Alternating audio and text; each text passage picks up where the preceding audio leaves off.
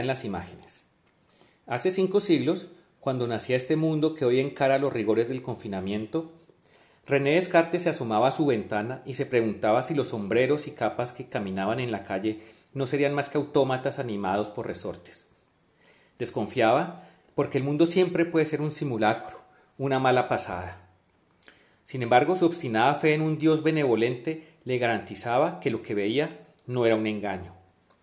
Por nuestra parte, hoy nos asomamos a incontables pantallas para constatar que el mundo aún va, que la existencia continúa sin nosotros y que a pesar de tanta muerte, la vida no ha cesado. A pesar de que nuestros dispositivos electrónicos disten de ofrecernos la misma certeza que el Dios cartesiano, la posibilidad de que el mundo sea una mala pasada palidece ante la certeza de que miles la están pasando mal. Porque para algunos, miles, quizás millones, la vida no pudo confinarse. Los trabajadores de primera línea, aquellos cuyos servicios han revelado imprescindibles, hacen frente al avance de la enfermedad para que tantos otros podamos ser simples testigos gracias a la distante seguridad de la pantalla. Es entonces una pandemia global vivida por algunos en tiempo real y a distancias inconmensurables, porque fuera de las pantallas, a otros miles o millones, el mundo les está jugando una mala pasada. Fantasmas de la muerte arriban a nuestros dispositivos. Cifras, gráficas, rostros, voces en sobreabundancia que exánimes al llegar a nosotros nos traen la noticia de que el mundo aún va mientras otros están muriendo. Miles o millones, todos los días, los muertos se acumulan como desde que el tiempo se hizo mundo. La muerte nunca es noticia, pero los modos de morir a veces sí lo son. ¿Cómo se muere en esta pandemia? Separado, para empezar. No siempre, pero sí con frecuencia. Eso nos dicen las imágenes, lo que siempre será riesgoso, porque como el filósofo francés Maurice Blanchot ya nos enseñó, la imagen no ayuda a la comprensión de un objeto, pues tiende a sustraerlo. El objeto al que se parece la imagen ya no está, se han separado. La imagen congela un presente que pertenece al tiempo pasado. Entonces, ¿a qué se parecen las imágenes de la pandemia? ¿Cuál es ese mundo que se esfuerzan por inmovilizar para traérnoslo a nuestros hogares?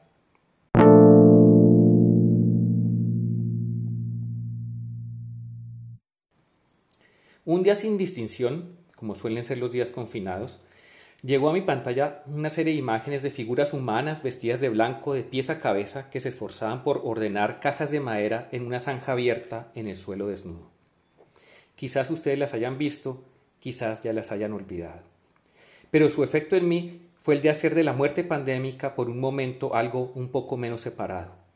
Y ello es así porque supe, ya diré cómo, que se trataba de una fosa común destinada a aquel proceso por el que quien alguna vez fue alguien se convierte en cualquier cosa, mientras su cuerpo se disuelve en la tierra.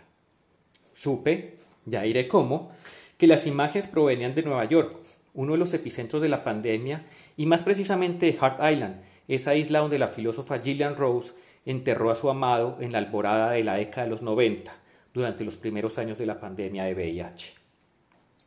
Esas afinidades selectivas me llevan a preguntarme a qué historia pertenecen las imágenes de la actual pandemia.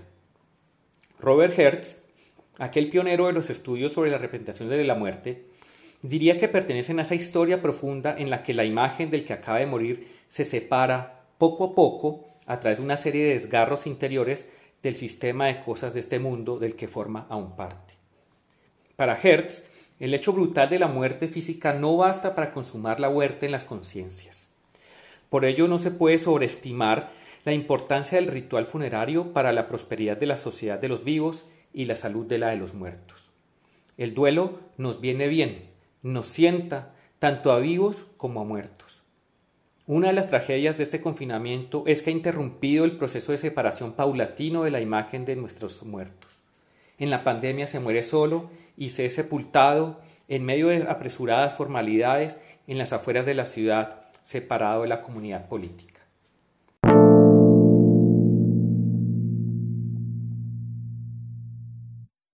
Hart Island y sus imágenes pertenecen a esta historia de exilio póstumo. Este trozo de tierra de poco más de 53 hectáreas, rodeado por las aguas del East River, a medio camino entre los condados del Bronx y Queens, ha sido para la ciudad de Nueva York el lugar de lo separado. Desde que fue adquirida en 1654 del pueblo Siwanoy, la isla ha servido como campo de entrenamiento militar, prisión durante la Guerra de Secesión, hospital mental, sanatorio para tuberculosos, centro de rehabilitación para adictos, reformatorio para jóvenes y desde 1967 fosa común o campo del alfarero, en inglés Pottersfield. Se estima que antes de la pandemia más de un millón de cuerpos reposaban allí, Acá no puedo sino hablar de estimados. Hasta el año pasado la administración de la isla recayó en el Departamento de Corrección de la Ciudad de Nueva York y las inhumaciones estaban a cargo de reclusos de Rikers Island, una prisión de máxima seguridad que forma parte de esta suerte de archipiélago de la separación. La información acerca de los muertos de Hart Island permaneció durante casi medio siglo oculta tras el celoso secreto del sistema penitenciario. Las visitas a las tumbas estaban restringidas y los registros fuera del alcance del público. Extraña confluencia esta de prisión y cementerio que por décadas impidió hacerle duelo a aquellos inhumados fuera de la ciudad. Hart Island es el destino final de miles de vidas que por una razón u otra se extraviaron en las grietas de las redes de soporte y cuidado. Tantos y tantos que murieron solos y olvidados en cunetas y aceras hoy reposan en fosas comunes que nadie visita. Esas existencias tenues, casi impalpables, llegaron a su última morada de las manos de prisioneros que por unos centavos de dólar y unas horas de sol acomodan en ordenadas hileras a los nuevos moradores de la isla. No es improbable que algunos de ellos hayan enterrado a los primeros fallecidos de la pandemia de VIH. La vergüenza, el horror, la culpa abandonaron a cientos de víctimas de la temible enfermedad a los mecanismos del aparato penitenciario y el destierro. Las imágenes de los muertos de Hart Island ya se habían separado del sistema de cosas antes de su muerte. Eran extranjeros en la ciudad. Poco ha cambiado desde entonces, pues como muestra Susan Sontag, en Estados Unidos el SIDA es cada vez más una enfermedad de los pobres urbanos, en particular de negros e hispanos. Los separados en vida suelen ser los separados en muerte. A finales de 2019, la administración de Hart Island pasó a manos del Departamento de Parques y Recreación de la ciudad de Nueva York. En gran medida esto se debe a la lucha denodada de Melinda Hunt, una artista que ha consagrado su vida desde 1991 al Hart Island Project, un memorial interactivo en línea cuyo fin es el de hacer pública la información que permita la identificación de quienes yacen en la isla. En el otoño de 2007 visité su estudio en el este de Manhattan, pocos días después de que el memorial fuese blanco, una vez más, de ataques de hackers, pues tal parece que esos son los costos de violar el secreto de los aparatos represivos de la ciudad. Para Melinda Hunt estaba en juego la justicia y el derecho a velar a los seres queridos, y esto solo puede darse dentro de la ciudad, en público, junto a todos los vivos y todos los muertos.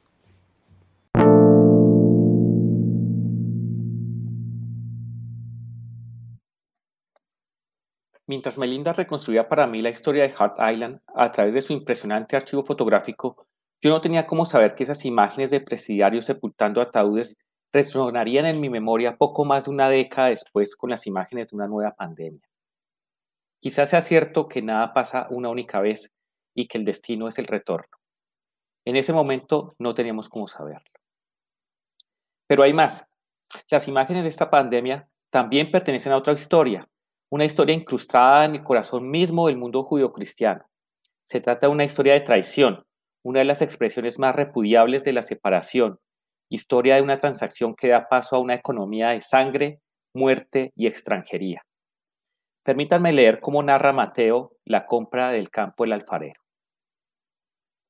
Entonces Judas, el que le había entregado, viendo que era condenado, devolvió arrepentido las treinta piezas de plata a los principales sacerdotes y a los ancianos, diciendo, Yo he pecado entregando sangre inocente. Mas ellos dijeron, ¿qué nos importa a nosotros? Allá tú. Y arrojando las piezas de plata en el templo, salió y fue y se ahorcó. Los principales sacerdotes, tomando las piezas de plata, dijeron, No es lícito echarlas en el tesoro de las ofrendas, porque es precio de sangre.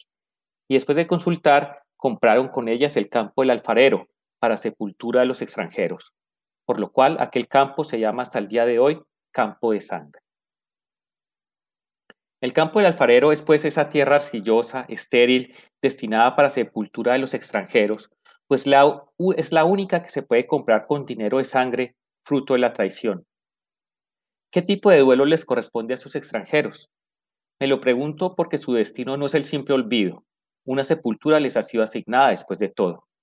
Son expulsados de la ciudad y al mismo tiempo son retenidos en su memoria y en su funcionamiento. Para ellos, para los extranjeros e incluso para Judas, hay un lugar en la tierra y la memoria, aunque sea en el reverso de la ciudad.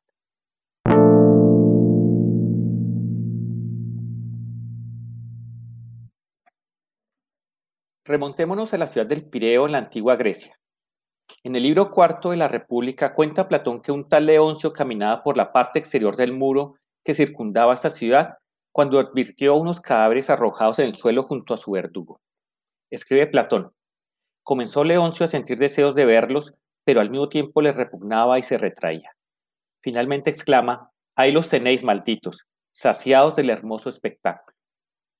Así pues, del otro lado del muro está la honda fosa donde son arrojados los cuerpos de los ejecutados. La sangre que vierte el verdugo debe correr fuera de la ciudad. Antes de la compra del alfarero, la polis ya se rodeaba de los cadáveres de los indeseables, sitiada por el espectáculo que le atrae y les repugna. Con dinero de sangre solo se puede comprar tierra en los extramuros de la ciudad.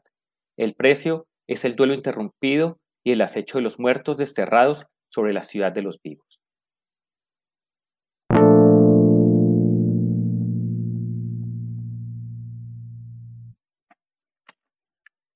Antes de terminar, oigamos las palabras de Gillian Rose que insisten en mi memoria. Nueva York, 16 de mayo de 1992. El cuerpo de mi amado ha sido llevado al campo del alfarero, llevado fuera de los muros de la ciudad. Más allá de las murallas, sus cenizas impías habrán sido esparcidas sobre la fosa común para los condenados, sin comunidad, sin conmemoración y por ende sin fin. El amado Gillian Rose ha muerto de sida, sus cenizas son por eso impías. Su muerto no tiene fin porque permanece fuera de la ciudad. Y es que la ciudad de la pandemia es una ciudad cruel, eficiente, que expulsa cuerpos para frenar el contagio. En su futuro la espera el duelo por saldar y la debida conmemoración de los extranjeros.